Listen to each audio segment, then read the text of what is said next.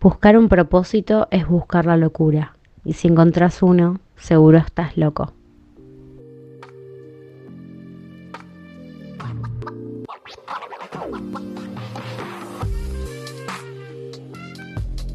Buenas, ¿cómo va? Bienvenidos un lunes más a Neptunia Podcast. Yo soy Julie Despósito. Tema de hoy, propósito, propósito de la vida. Siento que es demasiado amplio igual, pero este episodio viene con demasiada popular opinión porque, nada, porque si, por, ¿por qué no? ¿Por qué no? Eh, nada, siento que es medio un capricho querer. Ay, empezamos con todo, perdón. Yo siento que, o sea, es una, para mí es una paja, un eh, tipo querer un propósito. O sea, no podemos, o sea, no lo quiero poner así, pero no podemos solamente vivir. Perdón, ¿no? Pero eh, yo creo que parte de querer un propósito es un capricho, porque queremos un propósito dado por una fuerza externa y estar expectantes a encontrarlo, pasa, o sea, que la vida se vuelve menos importante que el propósito en sí. Yo pregunté mis historias, eh, ¿crees que todos tenemos un propósito? 87% sí, 13% no. ¿Lo elegimos nosotros o nos lo da o nos los es dado por algo superior? 28% nosotros, 72% externo. Y bueno, volviendo a esto que decía, eh, que la vida se vuelve menos importante que el propósito en sí, no me refiero a la vida como, no sé, tu familia, tus relaciones, lo que haces, lo que dejas de hacer, eso no. Porque te pregunto, ¿la vida está alrededor tuyo o está adentro tuyo? Porque ahí estamos confundiendo nuestro contexto con la vida en sí. Yo creo que la vida eh, no sos vos como persona, sino vos como algo vivo. Y creo que esa es la base de todo, ¿no? Ahí empieza a cambiar la percepción. Entendemos que el universo, o, sea, es, o este poder mayor, como quieras llamarlo, está ahí para vos porque estás vivo. O sea, existe porque sos. Porque si no, no existiría en tu existencia. Entonces, ¿cuál es el propósito? Además, ¿no? Si existiera un propósito y ponele que lo cumplís, ¿qué hay después? ¿No? Como, ¿qué, qué, sigue? Yo pregunté esto eh, y tuve, las conté, 135 respuestas, de las cuales 117 eh, decían morimos. Y después la que le seguía era trascendemos, nos elevamos. Yo lo pregunté porque creo que tenemos arraigada la idea de que el propósito eh, que, cuando lo cumplimos, o sea, listo, ya está, terminamos. Y terminar es morir. Entonces ponemos este propósito como cierre, como culminación, como finalización. Cuando lo cumplimos, nos llega la hora. Entonces morir significa haber cumplido el propósito. Como si fuera 2 más 2 es 4. Me encanta. A mí me parece que la vida es un toquecín más compleja como para ser tan lineal, ¿no? Como para adaptarse a ese razonamiento, a esa simplificación o reducción del concepto que tenemos como propósito y también el concepto que tenemos como vida, ¿no? Yo creo que podríamos estar millones y millones y millones y millones de años observando la vida como tal y así todo eh, no conoceríamos o descifraría, uh, descifraríamos por completo, ¿no? A veces tratamos de entender y de razonar todo, pero y algo que estoy trabajando mucho, capaz parte de todo esto es pues decir la verdad que no tengo la más puta idea. Me imagino que lo más grandioso de la vida es que no tiene ningún significado y obviamente es el aspecto que más nos causa incertidumbre, pero al mismo tiempo, eh, no sé, creo que es un poco el que más nos suelta. Me quiero decir libera, porque libera también es demasiado amplio, pero que nos suelta un poquito puede ser en un punto es la pequeñez de la mente la que busca un significado, ¿no? Como esta frase, primero pienso, luego existo.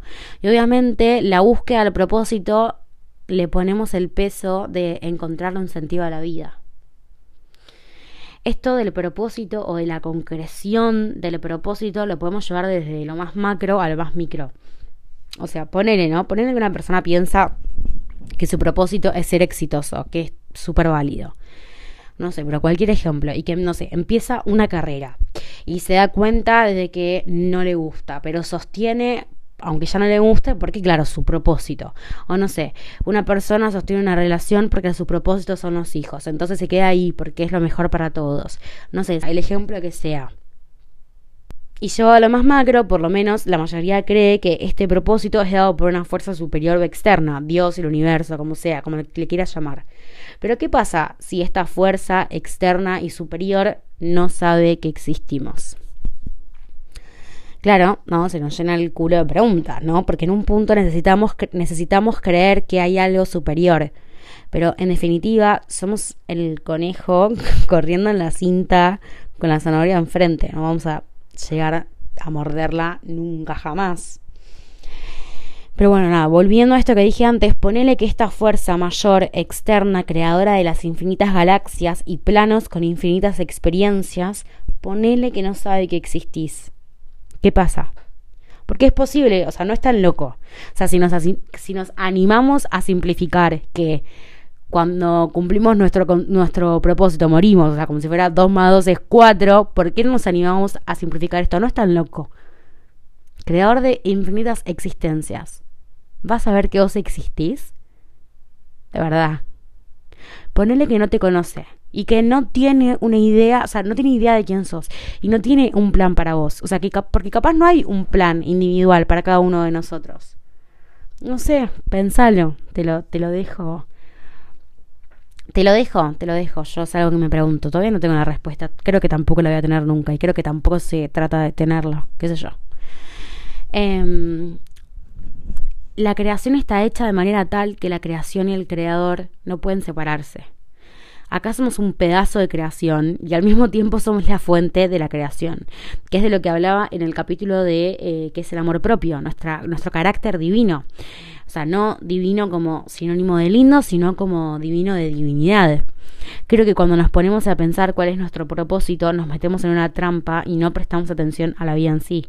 Funcionamos a base de los datos que recolectamos y solemos buscar nuestro propósito en momentos donde sentimos, o sea, donde nos sentimos trabados o angustiados. Entonces, nos refugiamos en la búsqueda de que tiene que haber algo más, una razón con la cual cobre sentido el, o sea, todo lo que vivo, ¿no? El porqué de las, de las cosas que vivo. En definitiva, yo creo que eh, buscar un propósito perdón, que buscando un propósito, estamos buscando una salida de esa trampa, una trampa que pusimos nosotros mismos. ¿Y cuál es la clave de que es una trampa que pusimos nosotros mismos? Que sabemos por dónde salir, pero al mismo tiempo nos encanta esa trampa, porque nos da sentido de búsqueda, nos da seguridad, nos da protección, nos da identificación individual, obviamente nos encanta, pero obviamente queremos salir de ahí porque todo lo que te da también te quita. Cuando nos protege nos encanta, cuando nos limita mm, ya no nos gusta tanto. Igual la cosa es que eh, no importa cuán agradable nos resulte esta trampa, queremos salir de ahí. Nos identificamos con las cosas que tarde o temprano nos van a producir el sentimiento de limitación. O sea, y queremos romper con eso, pero al mismo tiempo romper con eso significa incertidumbre. Porque es aceptar que esa identificación ya no forma parte de mí. Y obviamente ahí tenemos dos caminos, o sea, o acepto y atravieso esa crisis de identificación, o sostengo lo insostenible. Y la única manera de no romper esa, o sea, no romper con esa, bueno, con esa trampa es encontrarle un propósito, una razón de ser. Y acá viene eh, otra popular opinión.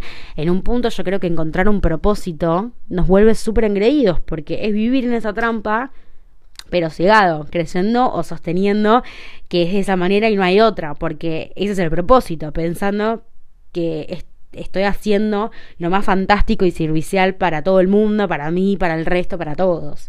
Y acá hay un ejemplo muy claro eh, de, de, cómo es que se vive esta crisis bueno, Toy Story 3, amo, amo los ejemplos de Disney porque creo que las películas de Disney son, soy fan, soy fan.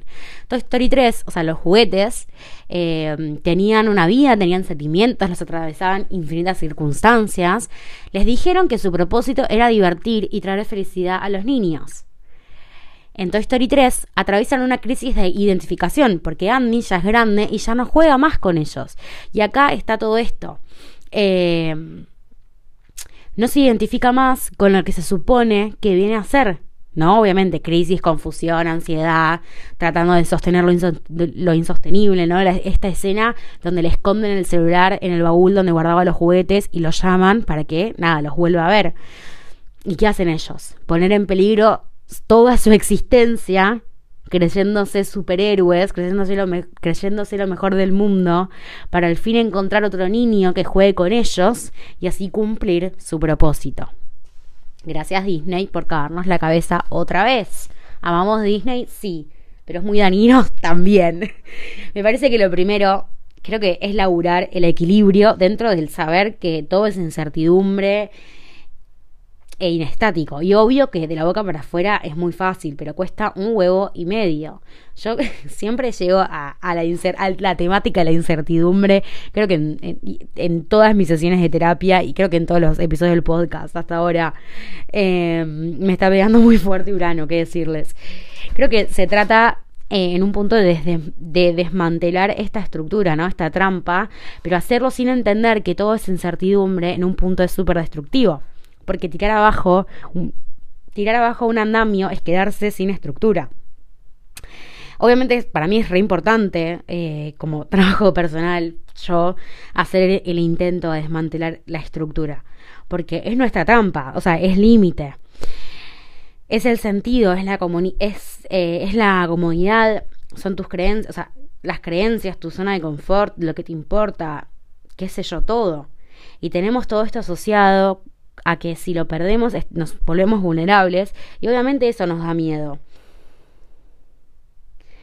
Así que nada, yo creo que un propósito, o sea, la vida es tan rebuscada y simple a la vez que creo que el propósito de la vida es vivir.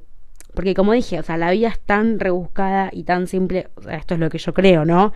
Y tan simple a la vez que este es el único propósito que al menos para mí tiene un poco de sentido.